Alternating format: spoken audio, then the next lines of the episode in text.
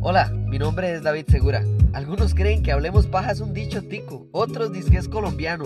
Yo lo que sé es que es un podcast para hablar, porque todos tenemos a alguien con quien hablamos paja sobre cine, series y entretenimiento. Así que si usted se apunta, yo quiero ser ese alguien para que hablemos aquí, en Hablemos Paja, de todo lo que es cine, series y mucho más. Creo que siempre es importante el momento y el contexto con el cual uno va a ver una película.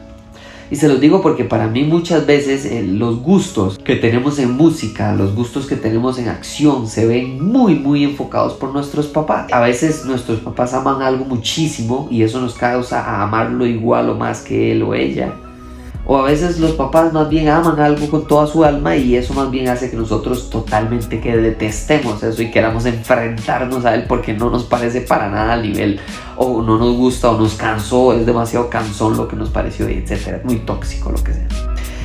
Entonces llevé a Luca a ver las tortugas ninjas. ¿Y saben por qué? Porque las tortugas ninjas siempre ha sido algo que yo veía de carajillo, me acuerdo que me encantaba, pero nunca, por ejemplo, yo ni siquiera jugaba los videojuegos de las tortugas ninjas. Hay un par de cómics y vi muchísimo el show y las películas en tele, animadas por supuesto, pero claramente que no es, un, o sea, no es para mí un Star Wars, no es un Marvel y no es ni cerca jamás de ser DC, de ser Flash, o sea, no, no es de mis favoritos.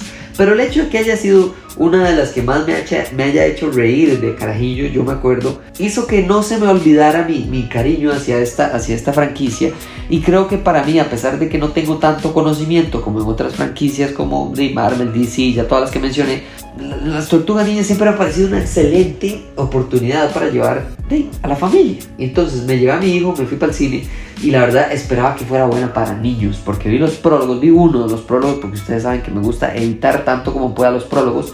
Incluso les doy un tip, muchas veces cuando comparto los prólogos para ustedes, eh, el primer prólogo siempre lo he visto 100 veces antes de compartirlo en mis redes sociales y de ahí en adelante el prólogo 2, el 3, el prólogo final, el, el TV spot, el no sé qué, eso no los veo.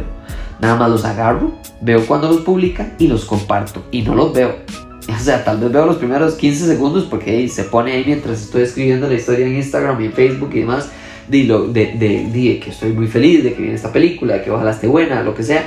Pero yo procuro evitarlos. Y entonces llega una película como La Tortuga Ninja y yo me pongo a pensar, cuando lo, lo han tratado de hacer actuado, no les va muy bien. Cuando le han puesto mucha plata, tampoco les va muy bien.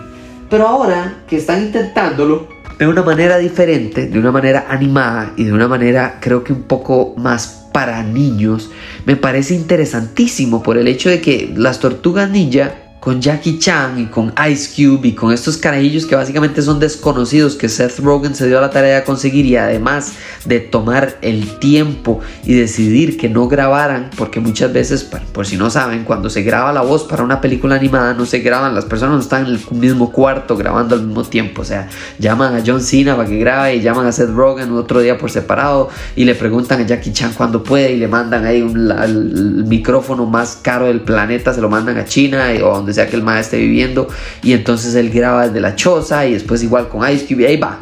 Ok, pero no están juntos y decidieron que las tortugas ninjas sí pudieran eh, eh, eh, grabar todos los cuatro en el mismo cuarto de, de producción que me parece increíble. Entonces, me parece interesantísimo que una película como Las Tortugas Ninja eh, funcionara tan bien. O sea, es una película que debutó, vamos a ver, en un momento que es difícil porque estaba todavía Oppenheimer y Barbie reventando la taquilla. Y esta película costó 70 millones de dólares producirla. con todo, ¿verdad? Ya listo. Eh, bueno, sin la publicidad digamos que metamos los otros 70 millones por publicidad, pero, pero, lo que se ocupa son 70 millones de producción, que eso se duplique. Y entonces, ¿qué sucede? Que esta película debuta con 50 millones de dólares en Estados Unidos y en general mm, abre muy muy pocos países alrededor del mundo, Costa Rica por cierto siendo uno de ellos, porque va a ir gradualmente soltándose para evitar este problema de que Dave Barbieheimer se está comiendo el planeta entero y hay estrenos gigantescos y después vienen The Marvels y después la gente no va a salir porque viene series de Disney Plus como Ahsoka. Entonces toda esta complejidad me generó que cuando yo iba para el cine yo dije, ma, esto no le no, o sea, o, es una pésima película y va a irse por el inodoro o me va a sorprender gratamente y feliz estoy de haber grabado mi reacción saliendo del cine con Luca porque fue genial mi sorpresa. Número uno, Luca no, no, pone tanta atención. O sea, cada rato yo tengo que estar dando un jugo, ¿verdad? Un poquito que tome jugo, que como se coma una palomita, algo para distraerlo, para que vuelva a ver la pantalla otra vez y se pegue. Porque se despega cada rato. En esta película, si, no fuera porque yo le ponía la palomita en la boca, el man no mordía. O sea, él no iba. O y, y gran parte espero, porque esa es mi genética de papá, que espero la pasando a él, es el hecho de que la música en esta película fue algo, pero, pero impresionante. Especialmente porque los carajillos que están escuchando la película no están poniendo la atención al audio, pero inconscientemente el audio sí los atrae muchísimo más a lo que sea que esté pasando en la pantalla. Si es acción, si no es acción, si es un momento de tensión, si hay silencio, si no hay silencio. Y esta parte de utilizar muy a lo, ¿verdad? Que, parezca dibujado a mano de una manera que, que casi tirando a dos dimensiones, hace que la animación sea muy, muy para niños. No de una manera negativa, sino de una manera creativa. Y esa parte me encanta porque lo vimos con los Mitchens contra las máquinas. O sea, las Mitchens contra las máquinas demostraron que usted puede poner 3D, clips, memes, eh, dibujado, eh, animado, 3D, 2D, todo junto y que funcione. Y de una manera muchísimo más caótica que, por ejemplo, Spider-Man Across the Spider-Verse y Into the Spider-Verse que lo hace de una manera de, merecedora de todos los Oscars de la humanidad. Pero ese es el punto. Usted no tiene que aspirar a ser mejor que Spider-Man Across the Spider-Verse para seguir siendo una extraordinaria película. Y esta película lo demuestra fácilmente.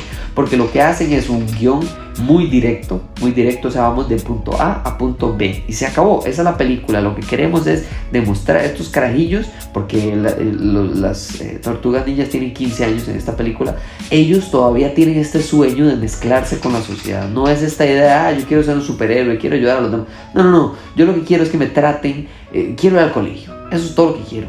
Y para ir al colegio ocupo que la gente me acepte. Ah, y parece que para que me acepten, si le ayudo a las personas, entonces me van a aceptar. No es la idea de quiero ser un superhéroe, quiero salvar a tal, quiero hacer esto. Y esa parte para mí es fundamental, porque entonces el malo es muy simple, porque él no es el antagonista de la película. El antagonista es cómo la sociedad va a recibir a las tortugas niñas, las va a odiar, las va a aceptar, las va a amar, las va, las a agarrar a patadas no se sabe y ese desconocimiento es mucho más, eh, eh, eh, da muchísimo más miedo de lo que puede dar en cualquier momento una mosca gigantesca mutante.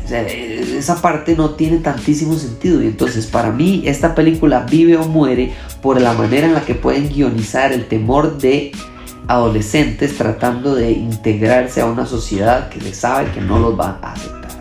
Esa parte para mí es fundamental y para un chiquito, para un niño que no ha cumplido los tres años, que lo atrape durante la, básicamente casi toda la película, es impresionante. Yo no esperaba eso. Yo esperaba ver una parte de la película después que Luca me dijera, papá, salgamos de aquí, después convencerlo de volver a entrar. O yo no sé, no sé qué estaba esperando exactamente. Pero salí muy feliz de que Luca no solo salió de la película entretenido, se concentró toda la película y además salió preguntándome sobre las tortugas ninja, que si podemos ver la película en la casa, que la, la tortuga favorita de él era Donatello, que A, B, C, D, E, y para un chamaco que no ha cumplido tres años, eso es magia de cine. La película, si ustedes se van a Rotten Tomatoes, tiene una super nota, sí. Si se van a taquilla, ha hecho mucha plata, sí. Pero además de eso, si se queda grabado en la mente de alguien, como se quedó grabado en mi Star Wars la primera vez que fui a ver la trilogía, por cierto, mala, que a nadie le gusta, pero esas son las con las que yo crecí, que son las secuelas,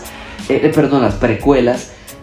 De, adivine, me quedó grabado en mi cerebro y me encanta Star Wars, tanto el Star Wars bueno como el Star Wars malo, yo lo sigo viendo porque me quedó grabado. Eso es la potencial eh, capacidad de una película que se marca en la niñez de alguien. Y creo que si esta película de verdad sigue, si salen más películas así y Luca va a ver otra película porque acaba de ver esta o porque se pone a ver la serie en redes sociales, en redes sociales, en, en alguna plataforma de streaming Luca va a amar las tortugas ninja y va a consumir las tortugas ninja en todos sus días. Y esa parte para mí es fundamental para que sea un éxito, no solo una película entretenida.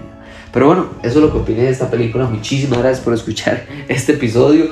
En estos días se vienen reseñas porque vienen estrenos. Estoy demasiado feliz. Además, ya pronto se viene Eh, la otra semana, el 16 de agosto, se viene el cierre del Festival eh, de Cine Europeo del Cine Magali, donde por supuesto que vamos a estar ahí. Estoy muy feliz de traerles las películas que les he traído de ellos. Desearía haber ido a todas las 29 o 30 películas que trajeron este año, pero el tiempo no me lo permite. Entonces eh, he tratado de, de ver la mayor cantidad posible y de recomendarles y que vayan a apoyarlo tanto como sea posible. Muchísimas gracias por escuchar este episodio.